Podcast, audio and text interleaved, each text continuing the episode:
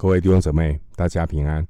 欢迎您收听二零二一年九月十二日的晨更读经，我是廖哲一牧师。今天经文查考的内容是《四世纪》十八章一到十三节，《四世纪》十八章一到十三节内容是谈到但这个支派打发了五位勇士，经过了米迦的住处，并且来到拉亿窥探。首先，我们来看第十八章的第一节到第二节。那时，以色列中没有王，但支派的人仍是寻地居住，因为到那日子，他们还没有在以色列支派中得地为业。但人从索拉和以实陶打发本族中的五个勇士，去仔细窥探那地，吩咐他们说。你们去窥探那地。他们来到以法莲山地，进了米迦的住宅，就在那里住宿。经文第一节，这是圣灵在士师记中第二次强调以色列中没有王。当整个以色列都不肯顺服律法，接受神管理的时候，当然。就没有能力来对抗敌人，就如同但这个支派，但支派分得的土地，本来是在以法莲以西的平原，土地非常的肥沃，靠近沙仑平原，也接近沿海的公路。强悍的非利士人就是他们的邻居，但这个支派。没有信心跟随神来征战，所以第一节的经文说，他们还没有在以色列支派中得地为业，他们被迦南人逼退到了山地，可以参考四世纪一章三十四节。另外一方面，但支派呢，与强敌非利士人为邻，他们害怕与仇敌征战。没有信心接受神所安排的领土，所以就越过原先应得的土地。那另外呢，找地方去居住，希望能够找到一个轻松自在一点的地方。所以但支派就打发五个勇士做探子，去到以法莲山地去侦查看看。有什么地方可以供他们安顿居住？正因为如此，在这次的勘察中，这五个人呢，就遇上了米迦和他家中立位的祭司。经文第二节提到索拉和以实陶，这是参孙的家乡，位在梭列谷的丘陵。原先但支派所分配到的土地在平原地区，最初是被亚摩利人所控制，后来被非利士人所控制。当然了，他们也没有什么信心了，碰到强敌环视，他们没有信心，没有胆量依靠神去征战。回到经文，我们看第十八章三到六节。他们临近米迦的住宅，听出那少年利未人的口音来，就进去问他说：“谁领你到这里来？你在这里做什么？你在这里得什么？”他回答说：“米迦待我如此如此，请我做祭司。”他们对他说：“请你。”求问神，使我们知道所行的道路通达不通达。祭司对他们说：“你们可以平平安安的去，你们所行的道路是在耶和华面前的。”经文第三节提到利未人的口音，这是指南方犹大的口音。但支派与犹大支派互为邻居。所以口音非常的相近。经文第三节提到，请我做祭司的原文的意思是雇用我做祭司。这说明呢，这个立位人和米迦之间是雇佣的关系，他是人的仆人。这个立位人已经失去神仆人的风骨。另外，我们看到。约书亚记十九章四十到四十六节啊，神清楚指示但支派领土产业的范围。约书亚记十九啊十九章四十七节有记载，但支派的人没有信心，所以就越过神原先量给他们当得的地界。对神没有信心，就走在不合神心意的道路上。可是你发现他们还在问，问什么问题？第五节说：“问所行的道路通达不通达？”没有信心，走在不合神心意的道路上，这个问题问了也是白问。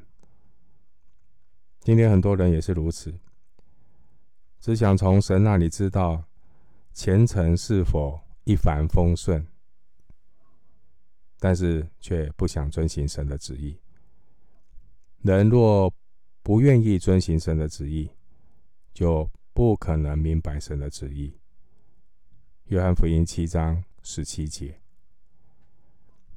米迦所雇用的这位少年祭司，他根本不明白神的旨意。他是一个雇工。可是呢，他很懂得说场面话，很懂得说人喜欢听的话，提供人想要的宗教服务。弟兄姐妹，我们要非常留意这种假祭司、假先知的迷惑。假祭司、假先知的迷惑的特点就是形式虚谎。耶利米书六章十三节。假祭司、假先知的迷惑，他们轻轻忽忽的医治百姓的损伤，然后说平安了，平安了，其实没有平安。耶利米书六章十四节。假祭司、假先知之所以能够受到欢迎，其实是因为有市场，因为世界上的人都喜欢听虚幻的好话。好让自己能够继续的活在虚谎里，然后个人任意而行。四世纪十七章第六节。我们继续来看经文，四世纪十八章七到十节。五人就走了，来到拉邑，见那里的居民安居无虑，就如同西顿人安居一样。在那地没有人掌权扰乱他们，他们离西顿人也远，与别人没有来往。五人回到索拉和以石陶，见他们的弟兄。弟兄问他们说：“你们有什么话？”他们回答说：“起来，我们上去攻击他们吧。我们已经窥探那地，见那地甚好。”你们为何静坐不动呢？要急速前往得那地为业，不可迟延。你们到了那里，必看见安居无虑的民，地也宽阔。神已将那地交在你们手中，那地百物俱全，一无所缺。啊，听起来好像是一个很好的地方哈，但。很好的地方，人认为很好的地方，却不是神命定的地方。有时候我们常常会去合理化自己的欲望。这第七节的拉亿啊，视为呢有天然的屏障，有黑门山和利巴嫩山脉将拉亿的居民与亚兰人和西顿人隔离。好。那这里的山泉和溪流是约旦河的源头之一，水源非常的充足。可以说呢，拉伊是一个世外桃源，水源丰富，与世隔绝，但是呢，防防守薄弱，是一个很容易攻取和安居的地方。后来呢，拉伊就被但支派占领，就改名叫做但。